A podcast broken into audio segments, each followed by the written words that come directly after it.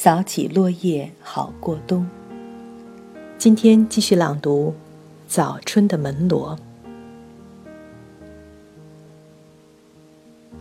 从此，亚当斯开始了他逃亡的一生。不论他到哪里，总是不久就会有三 K 身份的警告跟来，威胁着要他离开。离开门罗的那一年，亚当斯遇见了他后来的妻子马约丽。马约丽刚刚离婚，还带着刚满一岁的女孩，这个女孩就是辛迪。辛迪对我们说：“对他来说，父亲就是亚当斯，他是多么好的爸爸。”辛迪回忆说：“小时候只知道他们家永远在搬家。”他还记得自己很小的时候，有一次半夜了，妈妈把他推醒，父母匆匆地把能够装上车的东西塞满一车，家里还扔下好多东西，就这么逃一样的离开了。童年时代的恐怖经验给亚当斯带来真实的恐惧。亚当斯从小是个有责任感的孩子，他曾对自己发誓要守着秘密。他觉得有责任保护母亲、兄弟姐妹的安全，现在他更要保护自己的妻子和孩子。辛迪说：“妈妈后来告诉他，从一开始他就凭直觉知道亚当斯有什么大事瞒着他。他经常夜半从噩梦中惊醒，惊呼出声，问起来他总是不肯说。当然。”还有他们莫名其妙的频繁搬家。有一次，马约丽忍不住问：“我们难道就不能定居下来吗？”亚当斯脱口而出说：“只要他们还是那个样子，我们就定不下来。”马约利没有再问。最后，在又一次连夜逃亡之后，亚当斯终于把自己的童年故事告诉了妻子。连辛迪一起，他们有了六个孩子。可是因为不停的流动，哪怕有了一个好工作，也保不住。他们就一直是贫穷的，穷的有时候只能住在车子里。可是他们有一个和睦的家，孩子们都是好孩子。也幸亏美国在变化，南方也在变化，至少穷人的孩子可以免费读到高中了。当然，因为始终在迁徙中，孩子们不能有固定的学校、老师和同学，不能和小朋友有稳定的友谊。非常的童年经验令亚当斯的孩子们深受伤害。也许别人会想，南方在六十年代以后已经有了根本的改变，三 K 已经被民众所唾弃，即使在门罗，三 K 也从一个显文化逐渐退出舞台。亚当斯为什么还要逃亡？但作为一个当事人，亚当斯看得很清楚。对于三 K 来说，大形势越是明朗，他们被起诉定罪的可能性就越大，他们对亚当斯的存在就越不放心，亚当斯一家也就越危险。他心里很明白，他面对的是一群亡命之徒，他们的残忍，他十岁的时候。就已经看到了。就这样，几十年来，亚当斯的一家先是在本州的各个城市奔走，希望离门罗、离妈妈的家不要太远。后来，他们不得不离开佐治亚，开始在各个不同的州不断搬家、不断逃离。辛迪对我们说：“我们一家也是摩尔滩事件的受害者，只是……”我们受害的方式不同罢了。在如此艰难的人生中，亚当斯从一个孩子变成年轻人、中年人，接近老年。他不仅在做着噩梦，不仅在三 K 的逼迫下逃亡，他也在思考虽一年年远去，却跟随了他一生的摩尔滩事件。在他刚刚长大的时候。他只想忘却，那是太悲惨的事情，他承受不了这样的精神重负，本能的想卸去负担。可是他忘不了。他几十年在夜晚的噩梦中煎熬。后来有了自己的家庭、孩子以后，他开始更深体会到乔治的妈妈突然失去两个孩子、家庭被毁灭的悲惨。亚当斯开始有了成年人的思考，他对正义不能伸张、暴徒没有被绳之以法感到愤怒。他还对妻子说：“他始终内疚，觉得自己眼睁睁看着乔治被杀，自己只是躲在一边，什么也没有做。”他恨自己怎么如此懦弱，没有站出来阻挡暴行，救下他的大朋友。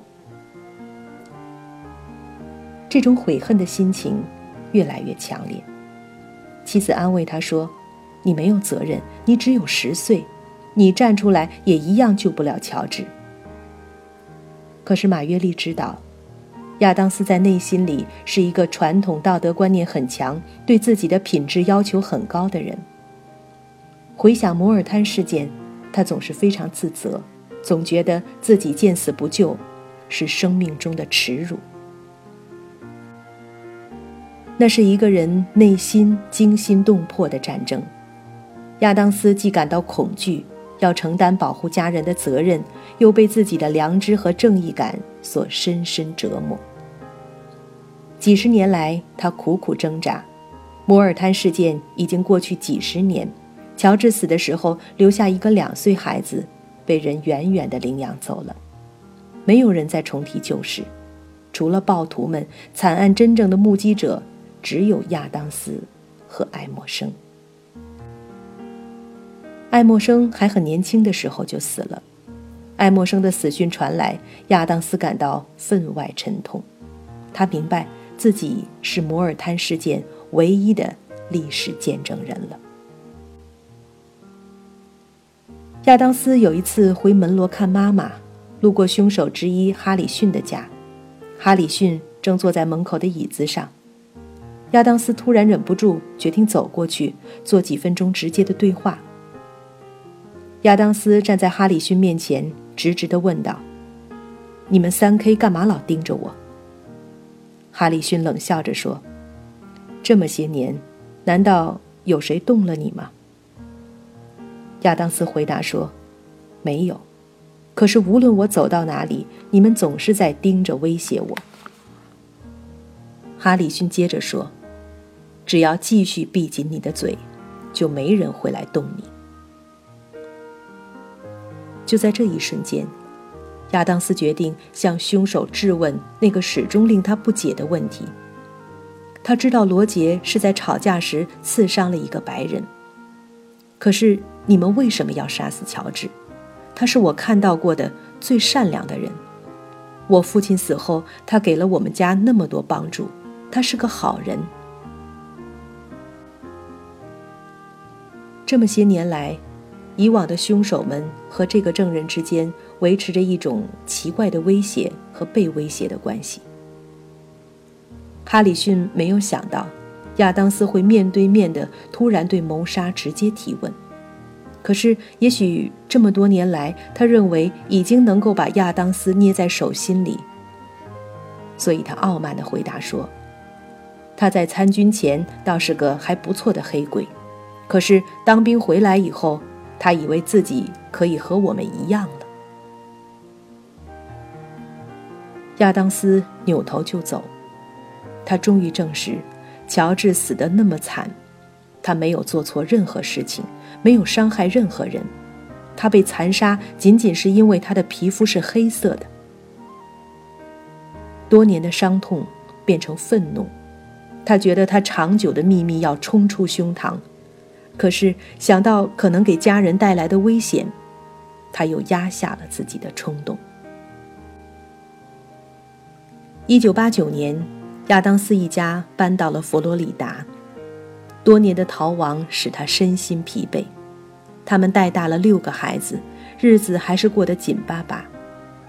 亚当斯没有文化，干的是最吃力的体力活，可是他总是尽心尽力尽养家的责任。不幸的是，那年十一月九日，亚当斯在一场意外的工伤中失去了一条腿，也失去了劳动能力。失去一条腿，对任何一个人来说都是一个重大的打击，也是生命的一个转折。亚当斯躺在病床上，伤口慢慢愈合。回想死神擦身而过，他相信，假如当时不是上帝用一双手扶住他的肩膀，他早已经随死神而去了。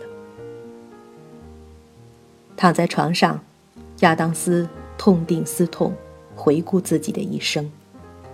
他终于意识到，虽然自己还不算很老，可是也许不知什么时候他会突然离开这个世界。他问自己。他还有什么事情必须去做？他还亏欠着什么？还有什么令自己这一生深感遗憾？那时的美国劳动保险制度已经完善，在养病期间，律师为了争取最大的保险补偿，谈话中问及他的个人历史，追问着一个个问题。他避开摩尔滩事件。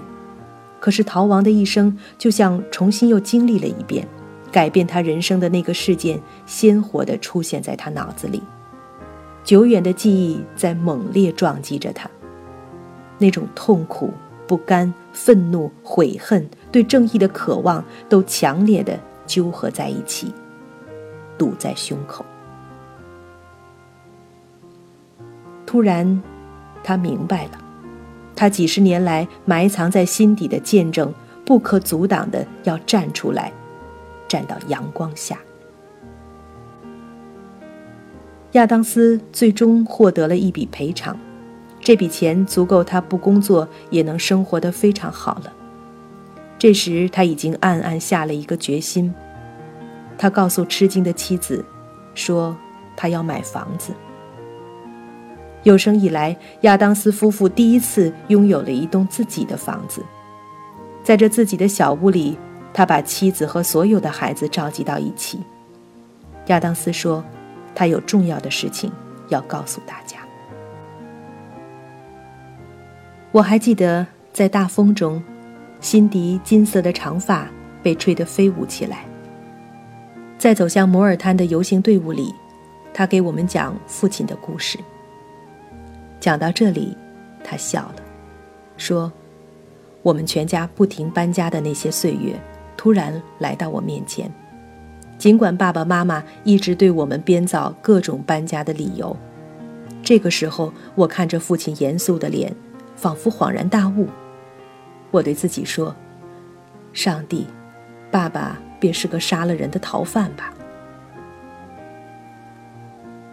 接着。”辛迪看着远处，站下来，点了一支烟，他的目光变得凝重起来。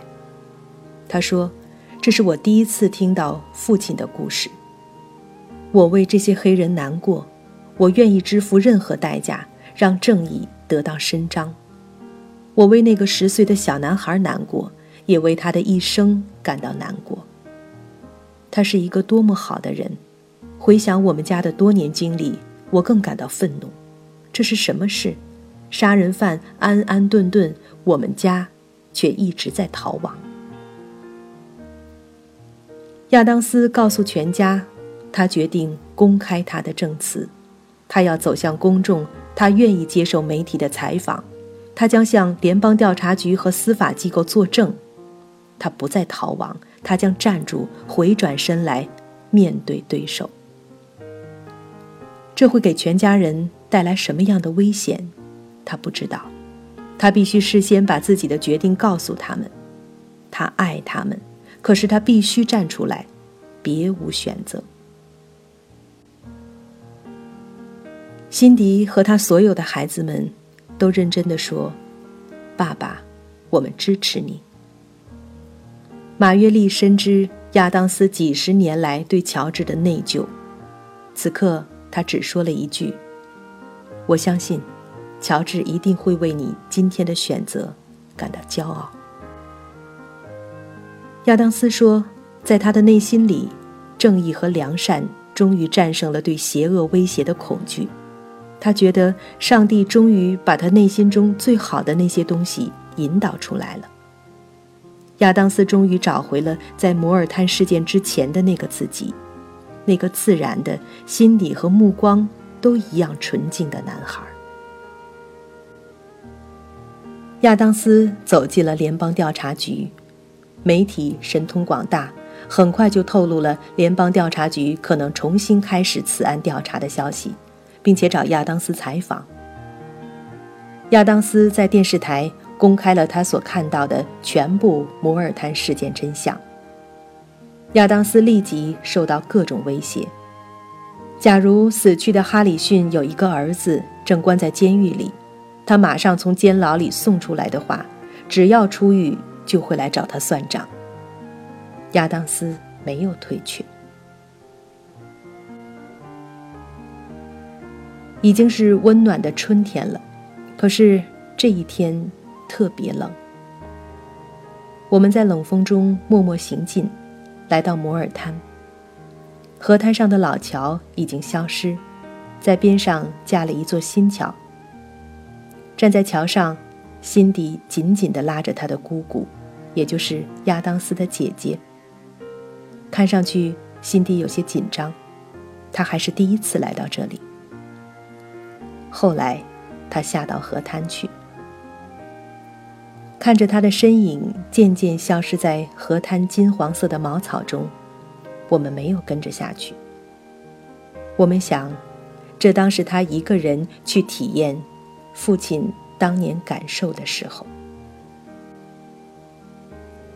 在桥头，亚当斯的姐姐指着辛迪下去的方向对我们说：“惨案发生的第二天，他和妈妈一起来过这里。”遇难者已经被抬走，还一地的血。他捡起一颗被打下来的牙，妈妈吓得让他赶紧扔了。旁边的树上全是弹孔。亚当斯面对全美国，他不仅为惨案本身作证，他还细细的回忆他记忆中的朋友。亚当斯说：“这四个受难者，不是四个名字。”他们是活生生的人。他讲述童年的好朋友乔治，他讲到自己的父亲去世后，乔治怎么天天来帮助他妈妈干重活。有一天，乔治帮他们家劈了一大堆柴火，妈妈一定留他吃饭。乔治端了自己的盘子，就跑到外面坐在柴火堆上吃，怎么也劝不进来。十岁的亚当斯和妈妈都深感抱歉，亚当斯一直记到今天。他说：“一九四六年，门罗的黑人们理所当然就认为他不应该和白人邻居平起平坐，哪怕他们是那么要好的朋友。可是出国当兵五年回来的乔治见过了世界，眼界开阔了，他不自觉的已经和当地的黑人。”有那么一点不一样。他已经一眼看透那些三 K 的愚蠢和傲慢，他的眼神里一定有了那么一点儿过去没有的自尊。可是，就是为了那么一点不同的感觉，他就被三 K 杀死了。他死后，证人受威胁，正义迟迟得不到伸张。亚当斯告诉大家，这就是那个时代的门罗。和南方，亚当斯千方百计找到并且公布了四个死难者中三个人的照片。乔治的照片大概是从军队的登记中找到的，虽然陈旧的照片已经模模糊糊，还是可以清楚的看到年轻的乔治穿着神气的美军军装，开心的笑着。亚当斯为自己的黑人朋友寻求正义所做出的努力，感动和激励了门罗附近的人们。他们成立了这个摩尔滩纪念协会。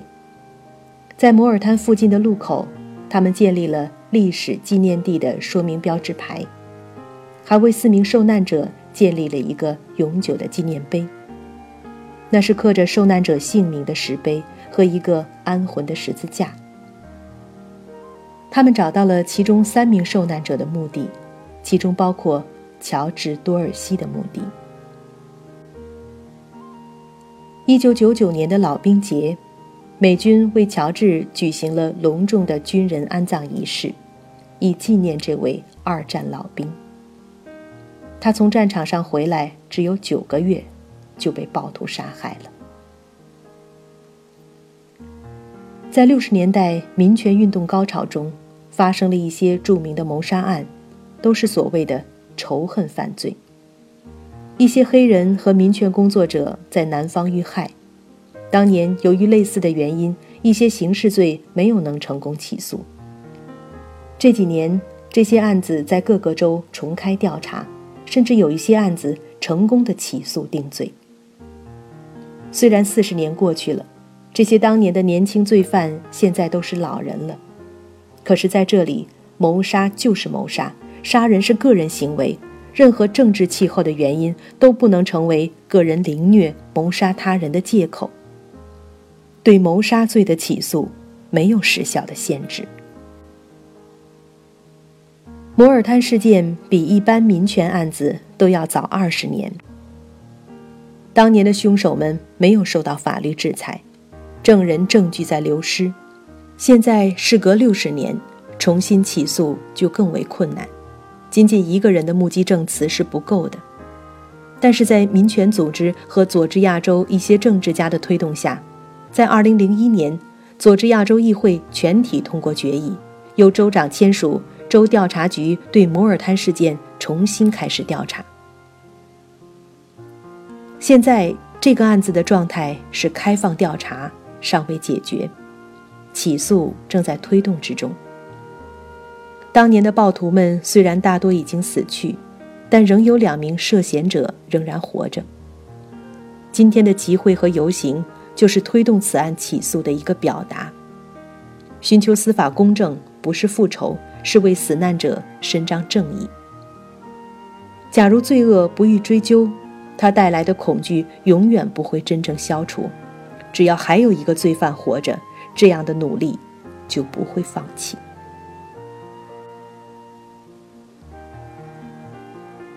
前一天刚刚下过大雨，阿巴拉契河水在湍急地冲向下游。